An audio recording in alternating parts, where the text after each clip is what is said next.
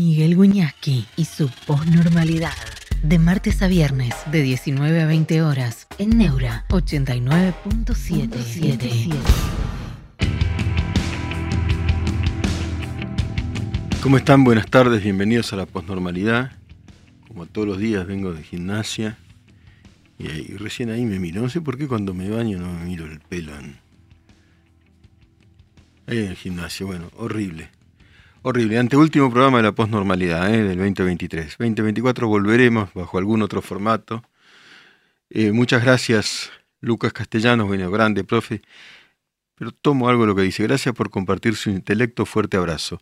Es que pensar, y, gracias a vos por compartir tu intelecto, pensar es compartir lo que uno piensa. Yo no creo en el pensamiento solitario, siempre es un eh, diálogo. Pensar es un abrazo reflexivo que se lanza hacia el otro y se espera la devolución. Por eso emprendimos esta tarea de diálogo para esperar la devolución. Y después, gracias Franco Manuel Bordón, buenas Miguel, acompañando la terapia 19 a 20 de este manicomio llamado Argentina. Ahí sí. Eh, Juliana Alessandra, gracias también. Franco Manuel Bordón, lo del Ejecutivo que pidió poder legislativo hasta el 2025 con prórroga, se le fue la mano, ¿no? Ahora vamos a pensar en eso. Franco, vale, sé, buenas tardes Miguel, buenas tardes a todos. Miren, el otro día miraba un documental muy interesante sobre una psicoanalista que se llama Vero Con. Bueno, mis opiniones sobre el psicoanálisis eh, en este momento no, no vienen al caso, pero Vera Con. eh, decía que curar es una transferencia de armonía. Transferir armonía. Vos podés transferir o locura, es decir, o tensión o estrés, o transferir armonía. Y eso tiene un efecto terapéutico.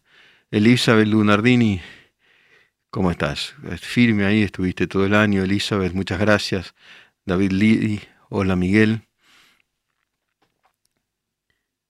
A ver, tomemos lo de la delegación de poderes legislativos hasta el 2025. Yo, yo lo que observo es lo siguiente. Gracias, Seba Ploto, la profe, escuchando sabiduría. Bueno, no sé, de saludos de Colonia Carolla, Córdoba, qué bueno, qué bueno que estés allí. Pero que cada uno que me escribe desde, fuera de la ciudad me causa envidia en el, en el mejor de los sentidos. Eh, hay un concepto del, del- de la politología eh, que es la del de democracia de- delegativa, ¿no? Es decir, pero no en el sentido en el que lo está tomando Franco Bordón, en el sentido de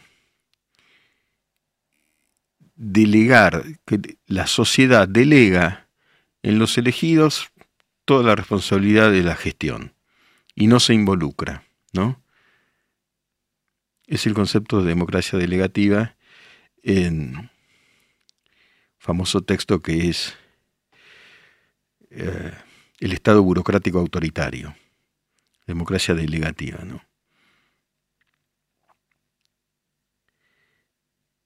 de O'Donnell, ¿no es cierto? El, el hermano de Pacho O'Donnell y O'Donnell, el famoso texto de del concepto de sociedad burocrática autoritaria, que es de lo que venimos. Una sociedad burocrática autoritaria, unas burocracias, por ejemplo, la sindical, eh, que, se, que se apropian del poder bajo formas democráticas y la sociedad delega que hagan ellos lo que fuera. Después los critica. Eh, en este momento, yo lo que, lo que eh, me, pregunto, y no, no tengo la respuesta, es si ese, esas solicitudes del Ejecutivo de delegación de poderes es una nueva forma de democracia delegativa y de concentración de poder en uno, o si no había otra opción. Y la verdad es que no lo sé. Porque la paradoja, creo que la enuncié un poco ayer. Guillermo Donnell es el Estado burocrático autoritario, es el hermano de Pacho. Guillermo Donnell, el Estado burocrático autoritario, es el creador del concepto de democracia delegativa, que es otra cosa, que es la sociedad le delega al gobierno, como decía, lo reitero, la gestión y se desentiende que pase lo que pase.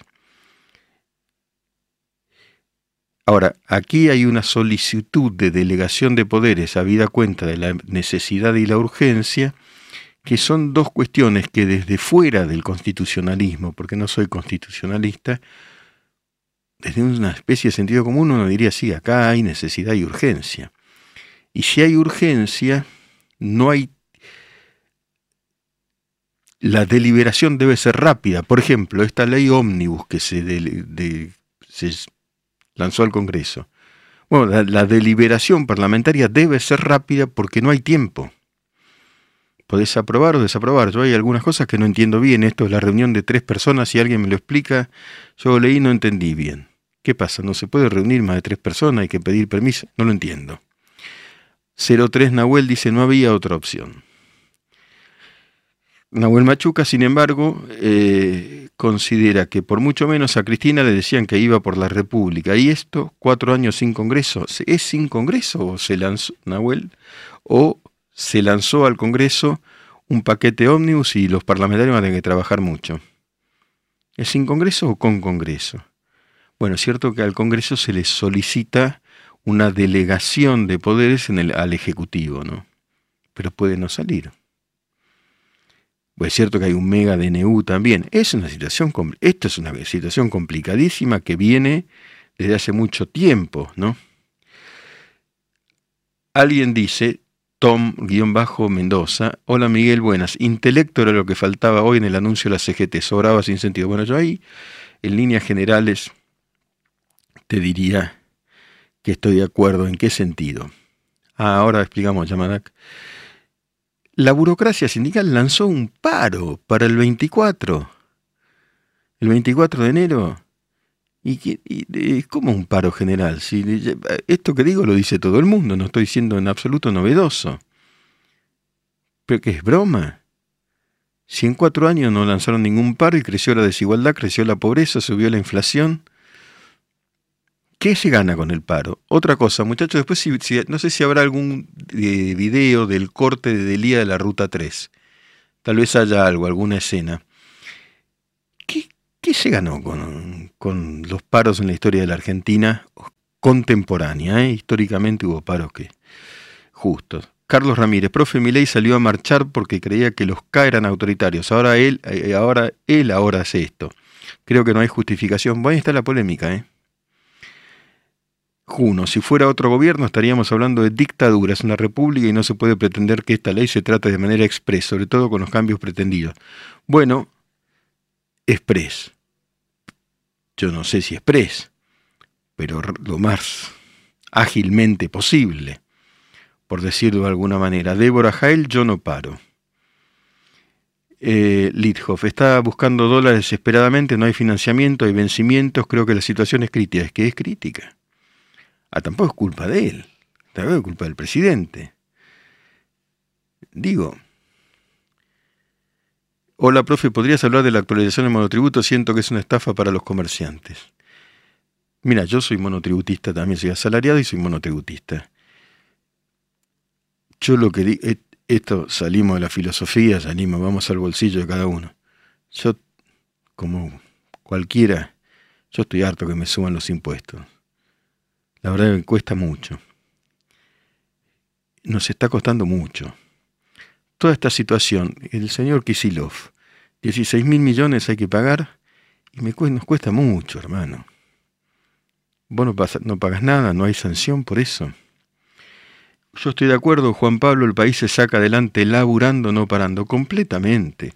Yo no sé, no sé qué va a resolver el paro de la CGT para los trabajadores de la Argentina. ¿Qué va a resolver? No me representan, dice Débora Jael, pero no paro. Juliana Alessandra, no vamos a dejar que la runfla de siempre nos hunda en el país solo porque ellos no quieren perder sus kioscos. Basta.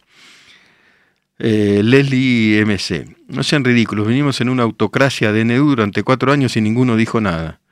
Ahí lo tenés a Delía. ¿Quién es el de al lado? Che, Delía.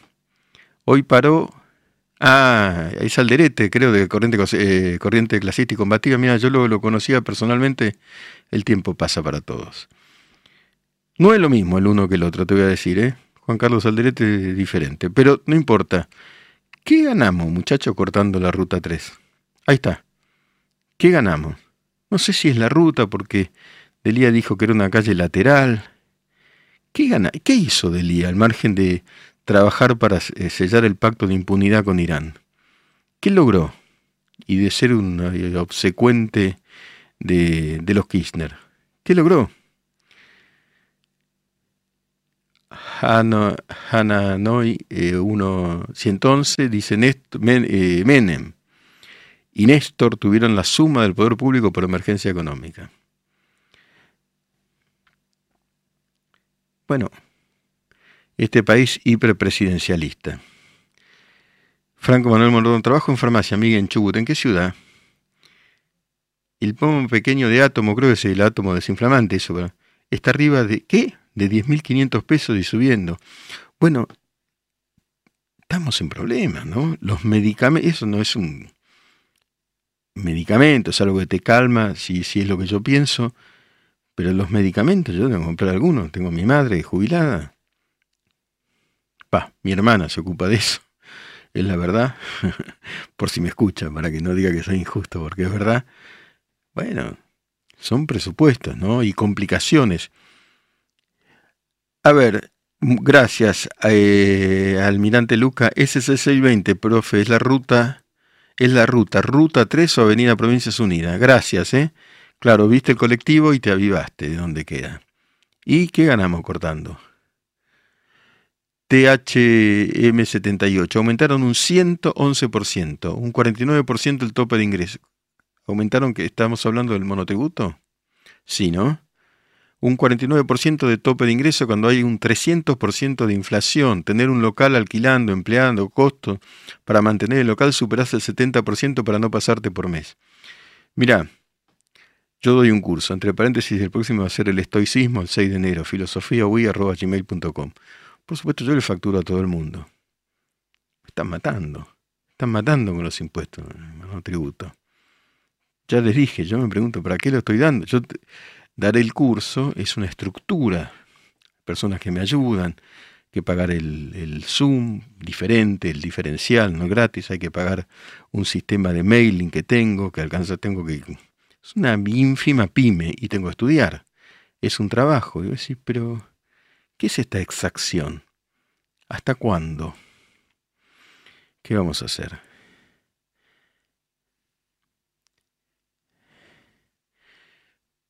Eh, Carlos Ramírez, profe, muchos libertarios usan el verso que antes no se trabajaba, ahora quieren trabajar, pero veo que para muchos trabajar es especular, como Ramiro Marra. Bueno, critica a Ramiro Marra, qué sé yo eh, trabajan en finanzas, ¿no?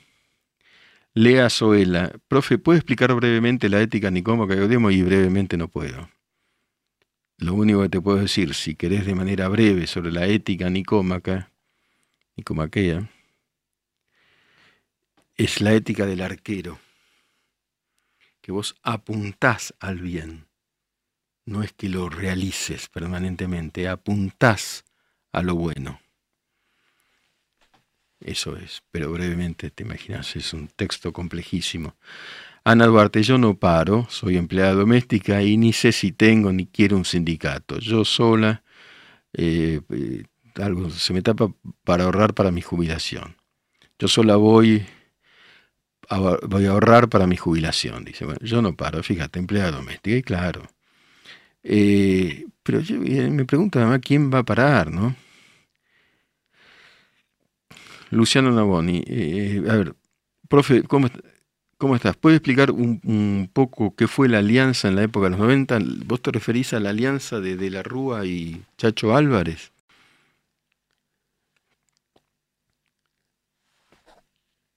Eso fue después de los 90, ¿eh? ¿Cuándo subió De la Rúa?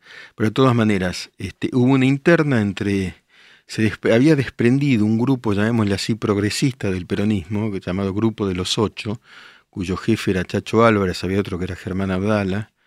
Yo a Chacho Álvarez lo conocí bastante periodísticamente, a Germán Abdala se murió.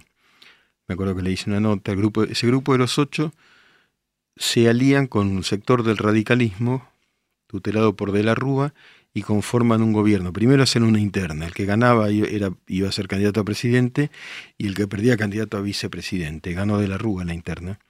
Fue De la Rúa candidato a presidente, Carlos Chacho Álvarez candidato a vicepresidente y después renunció. Y se desmoronó todo. ¿Por qué renunció? Bueno, se afirmaba que había habido corrupción para sancionar una ley en el Senado. La Banelco. Buenas tardes, Wiñaski. ¿Tenemos poesía esta tarde? Por supuesto que sí. Es el anteúltimo día. Lea Soel y muchas gracias, profe. Abrazo grande desde España. Espectacular. ¿De qué, ¿En qué lugar de España estás? Juno, eh, ley de tierra es un tema complicado que el DNU afecta. Está lleno de temas complicados. Y siempre tocas intereses. Por ejemplo, vos te podés divorciar, si no es un divorcio contradictorio que debe judicializarse según se propone. Estamos mezclando un poquito DNU con ley, ley ómnibus porque es difícil diferenciar tantas cosas. Te podrías divorciar, vas sin ayuda de abogados, te, te divorcias. estamos de acuerdo, no hay nada que discutir, que vamos, vamos a contratar un abogado eh, y te divorcias. Bueno, los abogados saltaron, porque siempre tocas intereses. No se puede gobernar sin rozar intereses.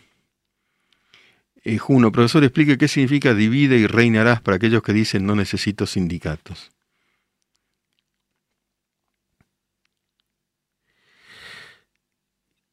Divide y reinarás es eso lograr la división y vas a acumular poder. Lo que pasa es que los sindicatos unen o, están, o, son burocracias sindicales que se han enriquecido a costa de los trabajadores. Esta es la pregunta. Uno digo, los sindicatos, la última historia de los sindicatos en la Argentina son de, como ellos gritan, unidad de los trabajadores. Luisito, gracias, profe. Bueno, une y venderás. Eh, reinterpreta Vale C.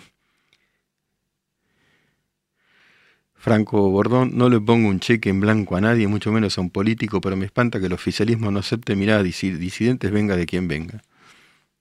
Bueno, la disidencia hay que practicarla siempre, incluso con uno mismo. Profesor, lo que pasa es que los colegios cobran por firma del profesional, profesional con ese, César, ¿eh? por favor. Eh, no, claro. Y lo mismo con las sucesiones. La sucesión es un trámite que si tenés una propiedad de tu viejo, de tu vieja, qué sé yo, y se te tarda un montón y se te va la propiedad más o menos. Yo no sé quién se la lleva, no entiendo cómo es, pero obviamente abogados y escribanos van a sentirse tocados. Evelyn S., buenas tardes Miguel, bueno, gracias. Por Catar lo escucho desde Madrid. Aquí se ve a Argentina con expectativas. Abrazo. Qué suerte también que estás en Madrid. Yo tuve la suerte este año de estar dos veces y estoy muy agradecido. Facundo Cranevite, buenas tardes, profe. ¿Estarás en vivo en enero? No, en enero no. No, no, no. Si vuelvo, vuelvo en marzo, muchachos, me parece. ¿eh? Y vuelvo. Eh, volver, vuelvo. Vamos a ver con qué formato y de qué manera. El pero me voy por... Eh, por cuestiones de juxtaposición de horario con mis otros múltiples trabajos. ¿eh? Eh, estoy muy contento, no me, no me fui, no es que me voy, termina este formato. Sigo acá, soy de acá, me siento de acá y me siento muy agradecido a Alefantino, a Tronco y a toda la gente acá. Tom-Mendoza. Miguel, si ley tiene éxito, ¿pensás que pueda surgir otra alternativa de derecha e ir a algo parecido a lo que hay en Estados Unidos entre democracias y republicanas? Abrazo de San Rafael Mendoza, otra hermosísima ciudad. No sabría cómo se va a reconfigurar el sistema político argentino, es probable. Pero primero tiene que tener éxito y es un país endiablado. ¿eh? Gabrielitos J. Hola, profe, buenas tardes. Flor Drago, buenas tardes, profe, ¿cómo estás? Siempre, bueno, siempre es lindo escucharlo, muchas gracias. Eh. Nahuel Machuca, esta es la estrategia de mi ley, hacer un masacote, te, falta una ahí, con esa ley, con cosas polémicas y otras sensatas, porque eh, si no le sale puedan decir, ah, vieron que me quieren bloquear. Bueno, siempre se lanza, siempre se se apuesta más de lo que uno va a conseguir. Eso es la política. Bueno, almirante Luca, profe, uh, profe, bueno, ojalá vuelvas con más porque es mucho, bueno, gracias. Profe, consulta, éxito no va a tener en cuatro años, eh, almirante eh, Luca, o sí. Y después de eso, ¿vos decís que entraría un gobierno diferente o avanzaría cuatro años más? Mira, no, yo no sé qué. vamos a esperar cuatro meses primero. Vamos a esperar cuatro meses. Porque eh, les digo, más allá del gobierno este, tiene 15 días, 16 días. Es un país endiablado. Ojalá tenga éxito, ¿no?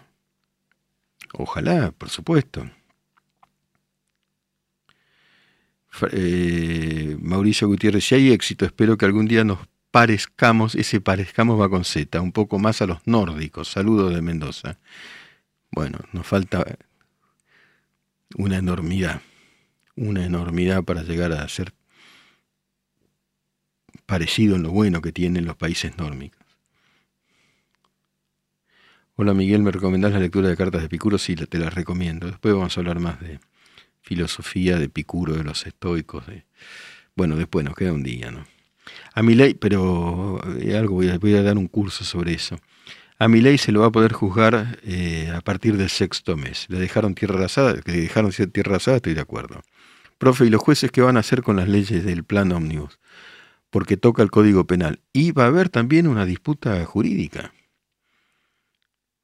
Eh, va a haber también una disputa jurídica. No te entiendo, eh, de Bustos Muñeco, ¿por qué tan abajo, tan abajo? ¿Qué, qué sé yo? No entiendo. Eh, si tiene éxito es para todos, o sea, o sea, supongo que parafraseando a mi ley. Y sí, es para todos, claro. Andrés Giacomini, si se baja la inflación uno o dos puntos, pierde por el sindicato y movimientos sociales. Y si va bajando la inflación empieza a tener éxito, pero hay que bajarla. Profe, ¿el DNU entra en vigencia a partir de la cero? Sí, entiendo que sí. Y como, eh, almirante Luca, ¿el trabajo legal va a ser difícil? Vos decís, sí, yo creo que sí que va a haber cautelares, etcétera, pero está bien pensado, digamos, entre comillas, el mega DNU, porque entra en vigencia mañana 29 y el lunes empieza la feria. Mm, como que empezaría a funcionar el mega DNU. Eh, Pates 1985. Algunos sindicalistas, con Calo pone deliberadamente, tenían hasta zoológico privado como Balcedo. ¿Se acuerdan Balcedo? El, que lo encontraron en Uruguay, un asco lo que han robado estos tipos, pero sí, la corrupción es eh, fabulosa, ¿no? Fabián Alfaro decir, desfinanciar los kioscos en políticos en Herba Casta, y bueno, sí. Daniel Paz, profe, ¿usted la ve? no la ve. Yo la veo, lo que lo, yo creo que la veo. Lo que no significa que esté de acuerdo con todo lo que veo. Yo no es que no entiendo lo que pasa. Me da la impresión, ¿eh? no, no quiero alardear de nada, me da la impresión de que no es que yo estoy ciego a todo lo que pasa. Esto no significa que yo esté de acuerdo con todo. Además, ni siquiera tuve tiempo, ni nadie tuvo tiempo material de conocer todo lo que se propone. Es indiscutible que han trabajado muchísimo, pero verlo la veo. Federico Pérez Cus. Ahora, profe, me da la sensación de que podemos estar asistiendo a la emergencia de una especie de Perón de derecha. El viejo Perón es bastante derecha, ¿eh? Sobre todo lo digo deliberadamente el viejo Perón, el Perón del el que vino, 73 cuando se murió en 74, estaba con López Rega al lado, pero de derecha de ultraderecha, ¿eh? pero es para discutirlo. Eh, después cantaba en la marchita combatiendo al capital, pero Profe, de su experiencia, ¿cree que sumo o restra que mi ley hable de congresistas coimeros y desafíe constantemente? ¿Fue similar proceso Menem en 90? Mira, yo creo que ahí, si vos tirás esa, congresistas coimeros, tenés que probarla. Si no la probás, vos tenés que negociar con el Congreso. Y tenés que probarla. No es fácil, pero tenés que probarla, tenés que denunciar. Si lo tirás porque te enojaste en un reportaje, fue con Luis Majul eso. Eh, después le bajaron un poquito el tono. Sebas considera que el peronismo es la continuación del fascismo. Gracias, se corrigió y escribió fascismo como corresponde, pero creo que vale de las dos maneras, almirante. Almirante Luca. ¿Dónde se van a esconder todos? Dice, vale, sé si nos va bien. Y bueno. Eh, profe, ¿qué opina de las puestas en escena que hacen los K5N? Yo no lo miro, Juliana. No, lo miré en todo, en todo el kirchnerismo, no lo miro. No, no, no me, no me parece que eso sea periodismo. He visto periodistas y periodismo con los que estuve de acuerdo, con otros en desacuerdo, pero con eso no puedo estar ni siquiera en desacuerdo porque es tan claro que estaban trabajando para desalentar, bueno, para propagandizar eh, al oficialismo y nada más, desinformando, la verdad que no lo vi. Eh, conozco lo suficiente como para opinar esto que simplemente propagandizar. Vamos a hacer una pausa. Postnormalidad. Un espacio abierto para pensar en libertad.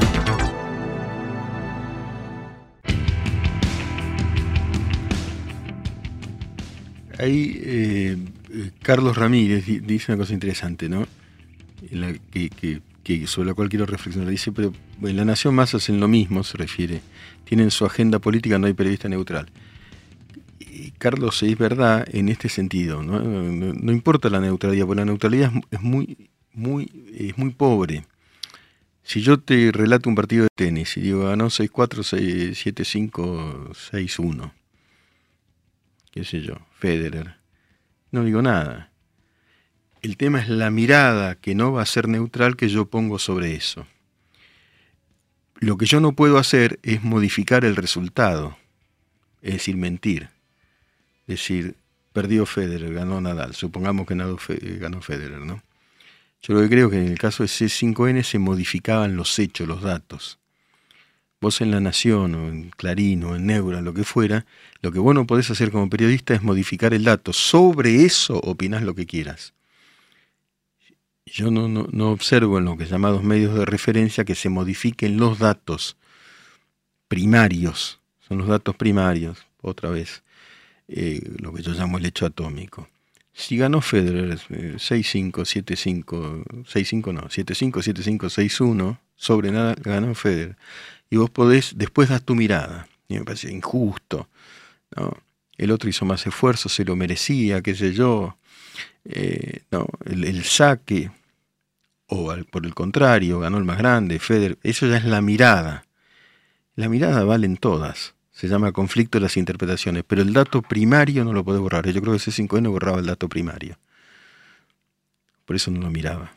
Después, obviamente, ganó Scioli, dice el hijo, ahí está. Ganó Scioli, pero si no ganó. Vos podés decir, es una tragedia que no haya ganado Scioli. Eso es tu mirada. Ese es el sesgo, sí, claro que hay sesgo. Dato mata relato, dice Lea Soela. León 378, saludos de Corriente, Miguel, saludos, saludos, qué suerte también que estás en Corriente Capital. Carlos Ramírez, pero en política la visión es muy aleatoria. Veamos la ley ómnibus, es una ley que atenta contra las leyes, pero se sigue justificando. Esa es una visión, eh, Carlos, eh, respetable como todas. Lo que vos no podés decir es que la ley dice una cosa por otra. La ley no dice a partir de ahora el Estado va a protegerlo a ejercer proteccionismo y, va a haber precios cuidados. Dice lo que dice. Pues Samuel considera que el periodismo está en decadencia. Es una visión también que tienen muchos.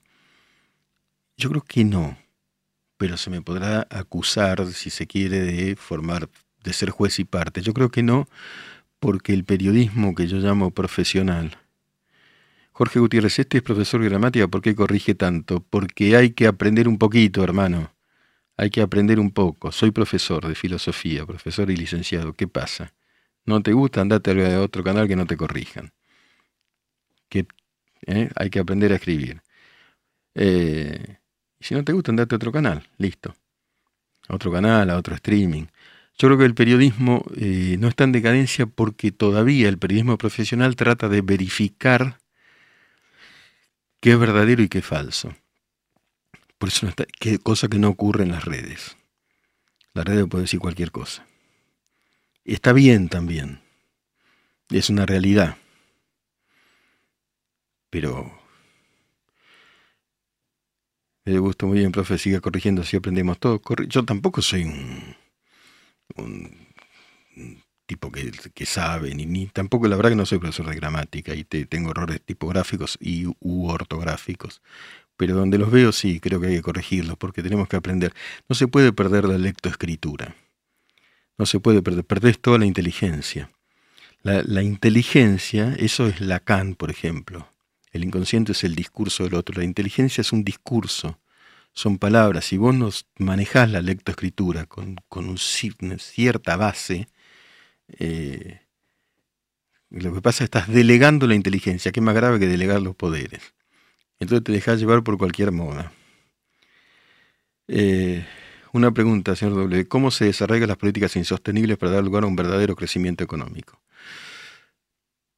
Eh, algo está, mira, te lo contesto de este modo, algo está cambiando en la Argentina, yo no sé cómo va a terminar, pero algo cambia, algo se está desarraigando. Pablo Larreategui, profe, ¿usted cree que la justicia social no es necesaria como alguna vez Milei argumentaba en, eh, tertuliando en la televisión pública? La solución ante problemas económicos sociales es la base de la economía. Milei tiene una visión sobre la justicia social eh, inversa. Él considera que es, lo que dice él, ¿eh? que es un concepto aberrante porque se trata de, para, eh, para equiparar a los que menos tienen con los que más tienen, se les saca a los que han tenido más y se deriva en los que menos tienen. Yo lo que digo es que eh, hay que pensarlo muy bien eso, porque no todo el que está pauperizado es por su culpa ni por vagancia, y no toda prosperidad es merecida. Miren, yo escuchaba ayer a una señora que me parecía muy vacía, muy vacía, muy vacía, y que por el horario y por el sitio donde estaba y demás no estaba trabajando ni se le veía haber trabajado nunca, 40 años. Entonces decía, y no lo digo con envidia, ¿eh? no lo digo ni, ni hago nombre ni nada. Bueno, nos vamos a Tahití, de Tahití a Polinesia no sé dónde, de ahí seguimos, después hacemos una parada en París, este, y me pareció por el nivel de lenguaje, por el poco vocabulario y por, por una cantidad de cosas, me pareció, que lo doy como ejemplo, que no era merecida esa super prosperidad.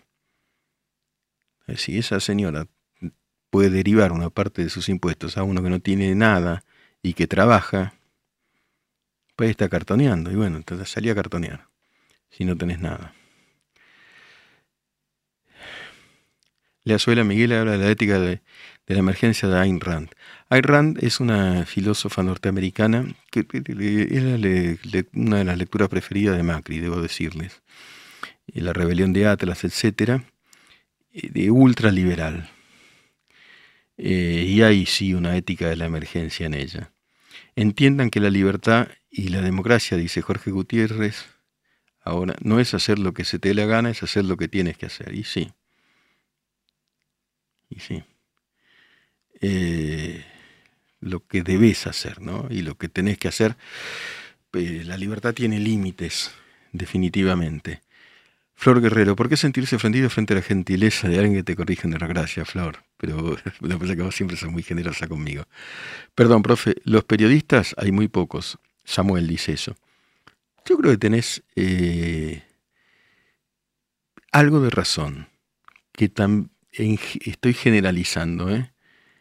Lo que pasa a ver, lo que digo eh, es que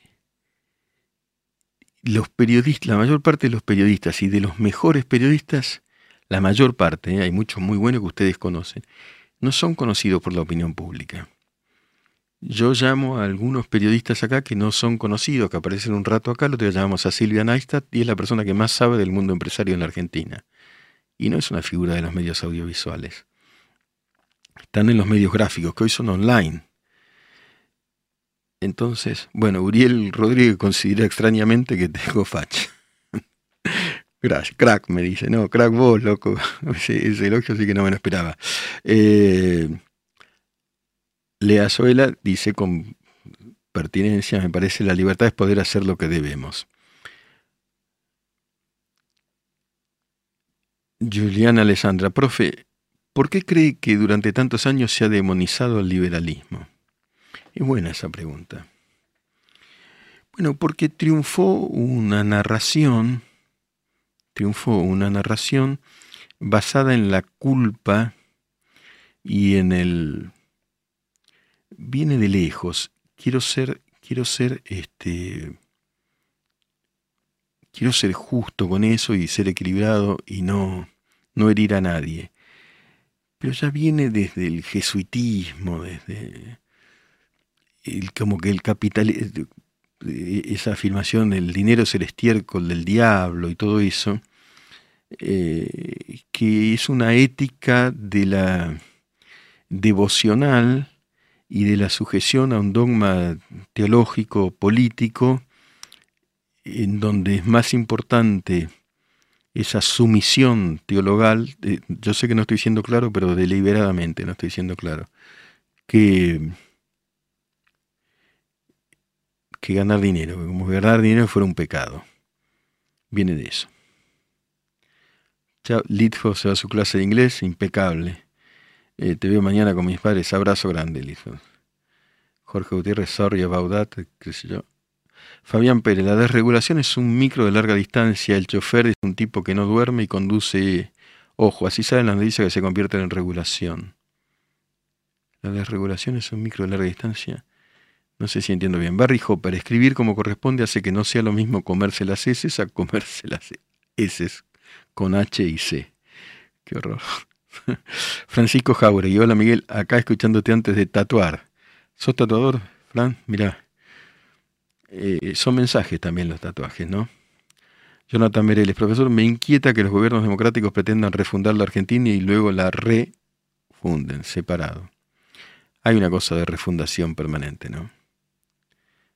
Todo empieza de vuelta cada tiempo, cada momento, cada, con cada gobierno, y después no empieza nada. Albino Juan Basanela, está bien lo que decís también. Marx no tenía miedo teologal. Pero sé que tenía, es una discusión, una cierta estructura religiosa. ¿En qué sentido? En el sentido de que Marx decía, como dice la religión, ahora, eso vale para Marx y vale para tantos momentos políticos, ahora es el tiempo del sacrificio Después va a ser el comunismo, que es el paraíso, que es como la teología, la teología de la liberación y todo eso que fue tan fuerte acá en Latinoamérica sobre todo. Esta vida eh, es la vida del sacrificio, del sufrimiento, y si te comportás como se debe en todos los planos, inclusive en el sexual, con una cantidad de interdicciones que después el tiempo fue desacreditando. Eh, después viene el paraíso, pero tenés que comportarte de, determinada manera. Y el dinero es el estiércol del diablo. ¿no?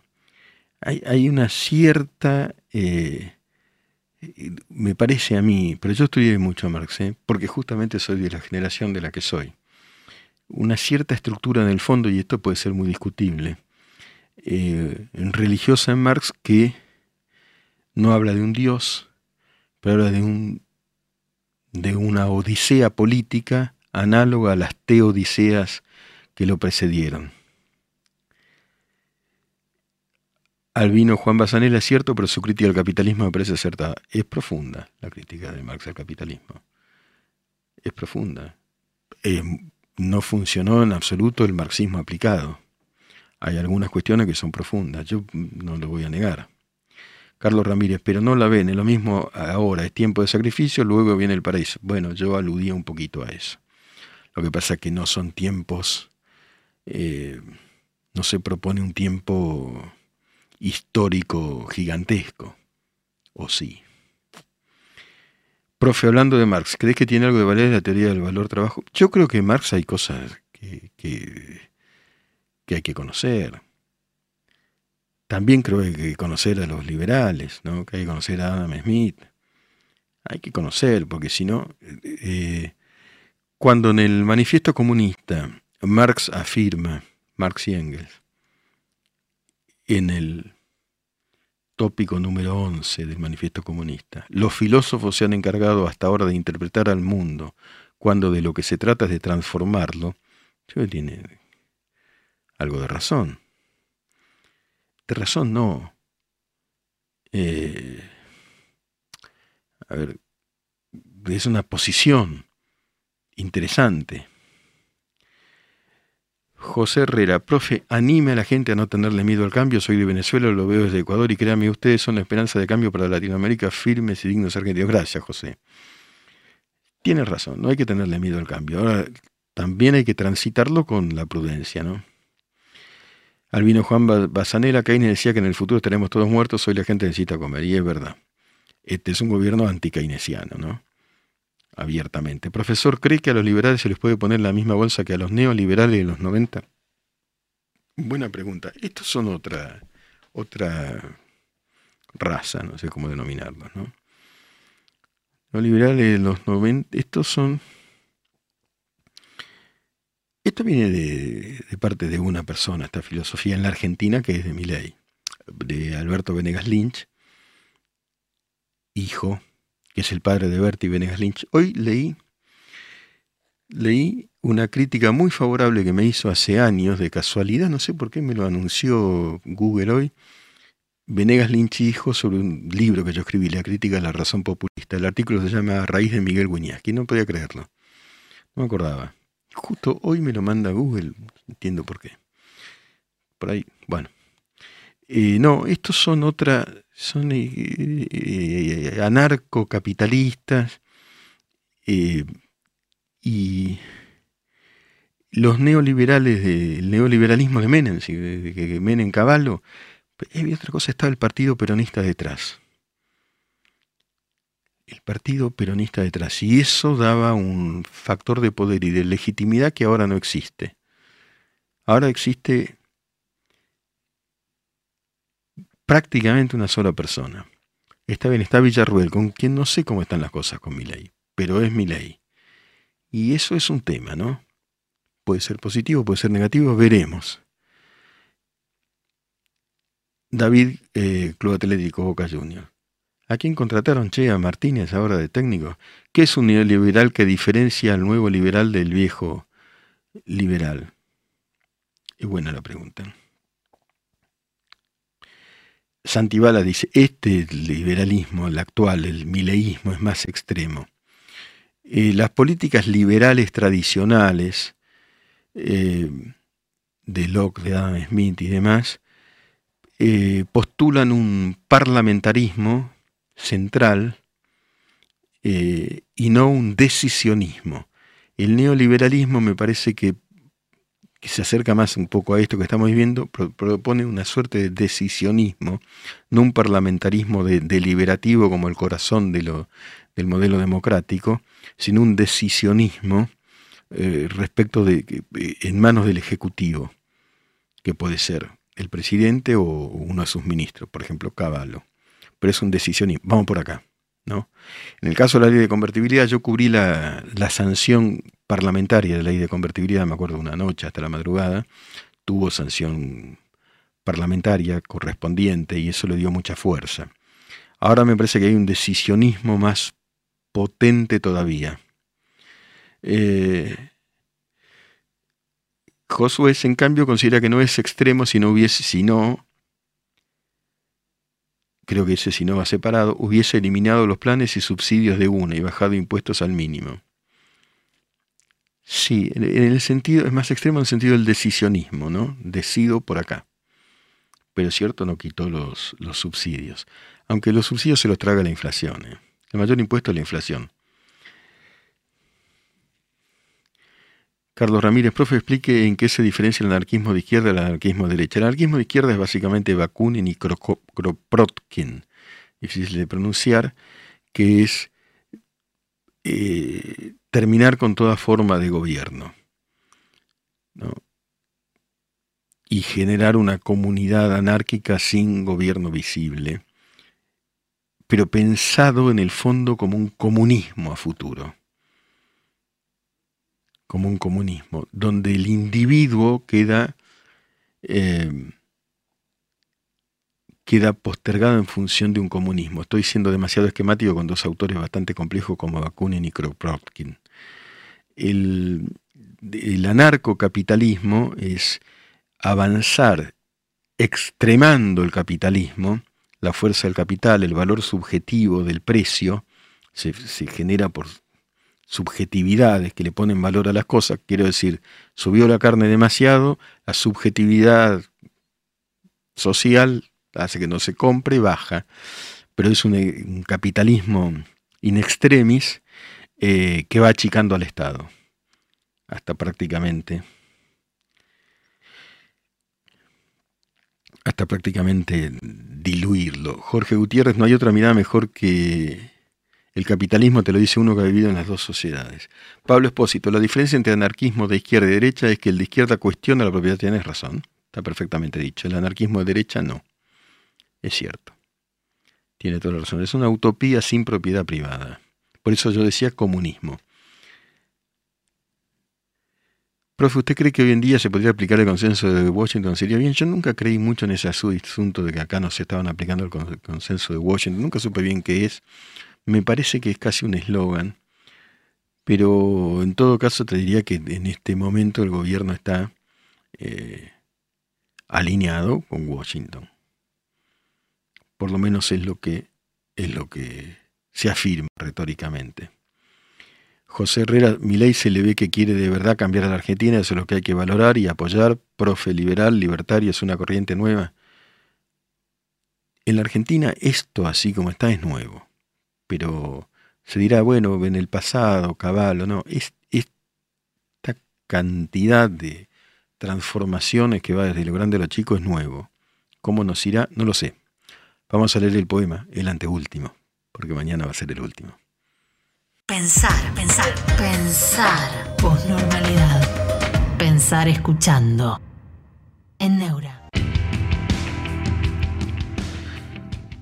En la posnormalidad la poesía se lee de pie. De Benedetti, estados de ánimo. Unas veces me siento como pobre colina y otras como montaña de cumbres repetidas unas veces me siento como un acantilado y en otras como un cielo azul, pero lejano. A veces uno es manantial entre rocas y otras veces un árbol con las últimas hojas. Pero hoy me siento apenas como laguna insomne con un embarcadero, ya sin embarcaciones. Una laguna verde, inmóvil y paciente, conforme con sus algas, sus musgos y sus peces, sereno en mi confianza, confiando en que una tarde te acerques y te mires, te mires al mirarme. Jueves, posnormal con Miguel Wiñaski.